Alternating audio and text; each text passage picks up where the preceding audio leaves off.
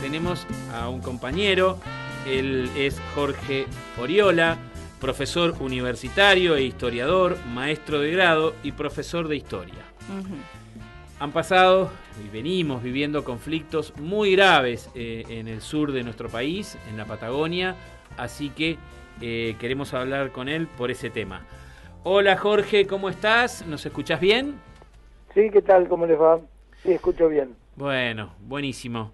Bueno, en principio, eh, contarnos un poquito cómo, cuál es tu visión de, estas situaciones eh, graves y, trágicas que, vienen sucediendo en, la Patagonia. En principio, es muy, eh, en principio son cuestiones graves que en cualquier momento se desencadenan hechos de mayor gravedad. De hecho, la última muerte es un crimen que se ha cometido contra un joven mapuche, eh, hoy en la ciudad de Esquel, a diríamos 200 y algo de kilómetros del lugar del hecho, en uno de los barrios periféricos de la ciudad, parece que fue detenido uno de los de los este, acusados o sospechados de haber participado en este crimen. Pero el problema es mucho más grave y tiene muchísimas aristas. Es difícil elegir por cuál por cuál empezar, ¿no? A ver, por ejemplo, estos e, estos reclamos de tierras que son reclamos culturales y territoriales que hacen las diversas comunidades mapuche tehuelches de la zona cordillerana, de Neuquén, Río Negro y Chubut, preferentemente, eh, son parte de las secuelas que dejó la mal llamada conquista del desierto. Es decir, en estas zonas había comunidades indígenas.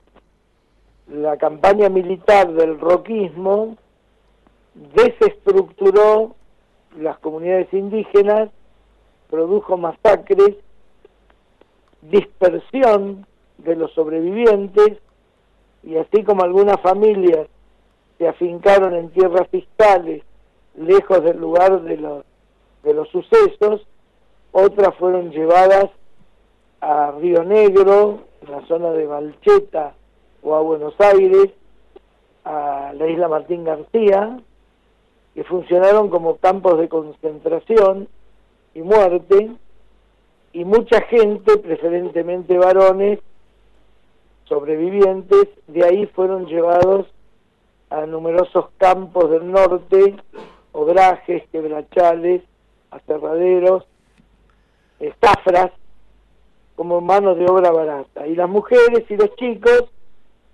eh, para el servicio doméstico de baja calificación laboral y obviamente este, bajísimos ingresos, prácticamente un tratamiento de servidumbre. ¿Qué pasó con las tierras? El Estado las fue vendiendo a particulares, a grupos de colonos y a sociedades latifundistas. He aquí que algunas sociedades latifundistas, eh, terratenientes, estancieros, se encontraron cuando llegó el momento de ocuparlas, alambrarlas y medirlas, se encontraron con gente. Es decir, tierra con gente, con gente adentro. He aquí que algunos alambraron con gente adentro y esas tierras que estaban ocupadas por algunas comunidades pasaron a ser propiedad privada de los nuevos con el correr del tiempo, estas comunidades se fueron, fueron creciendo, se fueron organizando, fueron siendo reconocidas por el Estado y llegó el momento de plantear, y especialmente esto viene después de 1992, recordemos, eh, no hubo celebración del quinto centenario, hubo muchísimas protestas, protestas contra el Papa Juan Pablo II que hablaba del perdón de la conquista y todo había que perdonar a la conquista y todo ese tipo de cosas, y aparece también un premio Nobel de la Paz una indígena guatemalteca como Rigoberta Menchú. A partir de ahí cambia, cambia la perspectiva y las comunidades indígenas, que por un lado, esto también es propio de esta época, hay mucho mestizaje cultural y biológico, pero eso no priva de que los miembros de las comunidades o miembros de las ciudades donde en la periferia hay mucho, mucho, mucho poblamiento indígena y mestizo, se perciban a sí mismos como descendientes o directamente me percibo mapuche, me percibo mapuche tehuelte, me percibo, me autopercibo indígena. Entonces vamos a encontrar algunos que tienen, como este muchacho asesinado, un apellido Garay, o como el controvertido líder de, un, de una de las comunidades que está detenido en Chile, que se llama, o preso en Chile, que se llama Jones Guala, uno de sus apellidos es de origen galés, por el mestizaje que ha existido en todo este tiempo. Pero eso no quita que algunos se sienten indígenas. Entonces, cuando van a reclamar las tierras, le dicen, no, esta es propiedad privada, o esto es propiedad fiscal, o esto es...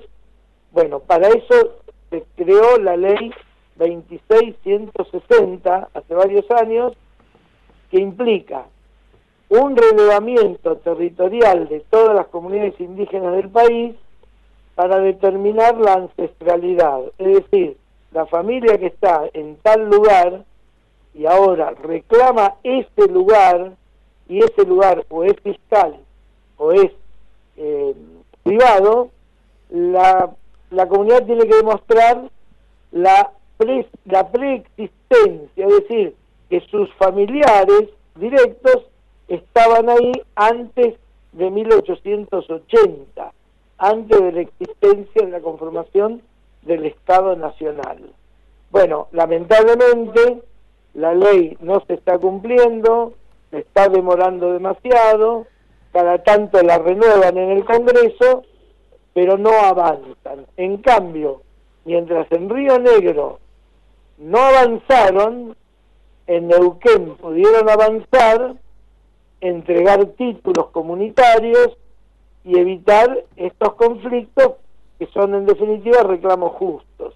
Acá en Esquel, en la zona de Esquel y, de la comarca del Paralelo 42, también tenemos conflictos pendientes, pero de las tres provincias la que menos pelota le dio a la ley fue Río Negro, y bueno, ahí tenemos ahora las terribles consecuencias, sumado a un manejo absolutamente represivo que hace la gobernadora de Río Negro, están sitiando hace un mes a la comunidad que reclama la preexistencia, la ancestralidad de un territorio pequeño que se llama Quempreu, que está en el camino que une el Bolsón con el Maitén, uno de Río Negro y la otra es de Tubut, el Parreo 42 pasa por el medio, y bueno, es un sitio casi medieval, nadie sale, pero de la fuerza de represión entraron, aparentemente eran civiles, sicarios podríamos decir, y ahí tenemos un asesinado que debió haberse evitado obviamente y no se evitó por la caradurez y la tosudez del gobierno rionegrino y un concepto racista terrible que existe incluso en la población, porque cortan una ruta y están la mitad de la población insultando a los indios que cortan la ruta, que vayan a trabajar, que son unos vivos, que se ocupan de la tierra que no es de ellos, y las barbaridades que se dicen, porque bueno, lamentablemente eh, nuestro pueblo también tiene tiene estos estas salidas, ¿no? Que avergüenza. Claro, no, en nuestro pueblo no ha dejado de ser colonizado, digamos, y eh, responde a las matrices este, capitalistas, digamos, ¿no? Y por eso se pone del lado este, de, del interés de, esa propiedad privada que por el relato que nos hiciste realmente ha sido una usurpación, digamos, porque no, no, no, si había gente que estaba viviendo ahí, eh, es una locura tener que demostrar todo un, un, proceso que también podría ser demostrable, claramente, pero automáticamente si eso está demostrado, tiene que quedar eh, en evidencia que ahí se hizo una operación económica eh, sobre terrenos que ya estaban ocupados legítimamente, digamos, ¿no? Sí, porque además eh, desde Mitre, desde Rosas en adelante, pero especialmente desde la época de Mitre, eh, el gobierno hizo pactos con las naciones indígenas y con sus jefes. Y la mayoría de las veces que esos pactos no se cumplieron, los incumplieron precisamente el, los blancos, es decir, el gobierno porteño, el gobierno de los territorios, el gobierno nacional. Ahora bien, hay un concepto que maneja toda esta cuestión y todavía subsiste, que es el concepto civilización o barbarie. Esto es una matriz ideológica que está muy metida en nosotros, los maestros hemos hecho difusión sin darnos cuenta o o sin enterarnos de la peligrosidad que encarnaba.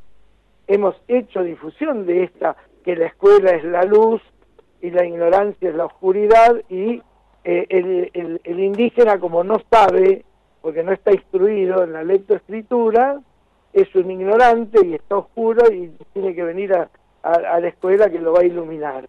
Todo eso, en el fondo, es un concepto racista que en esta época cobra mucha fuerza en virtud del sentido de propiedad. Y donde lo hemos sufrido, sufrido muchísimo acá en la zona, eh, bueno, cuando ocurrió la, el reclamo territorial en zona de Benetton en 2017, donde un juez federal este, ordenó invadir con las fuerzas de represión eh, la LOF, la LOF es el territorio de una comunidad que está dentro de los terrenos de Benetton, se cometieron desmanes que fueron denunciados, persigue a un grupo de jóvenes que cruzan el río y un joven que no era de la comunidad, pero que estaba allí solidarizándose con ellos, no puede cruzar el río y desaparece frente a las fuerzas de represión, la gendarmería, que los estaba tiroteando. Se llamaba Santiago Maldonado. Ese joven aparece muerto. 80 días después de tanta búsqueda y después que se hayan dicho las peores barbaridades por los medios y por la prensa y por las redes sociales, y aparece muerto en el mismo río Chubut, 150 metros río arriba, contrariando todas las leyes de la física y ahora dicen o siguen diciendo, ah, el flaco se ahogó, eh, no sabía nadar, que tenía que hacer un hippie en el medio de los indios y las barbaridades por el estilo. El día que encuentran el cuerpo de Santiago en el río Chubut, en Campos de Benetton, 150 metros río arriba, la prefectura que dispara cerca de 150 proyectiles a un grupo de jóvenes que también estaba haciendo una protesta en Lago Mascardi, mata por la espalda al joven Rafael, Nahuel.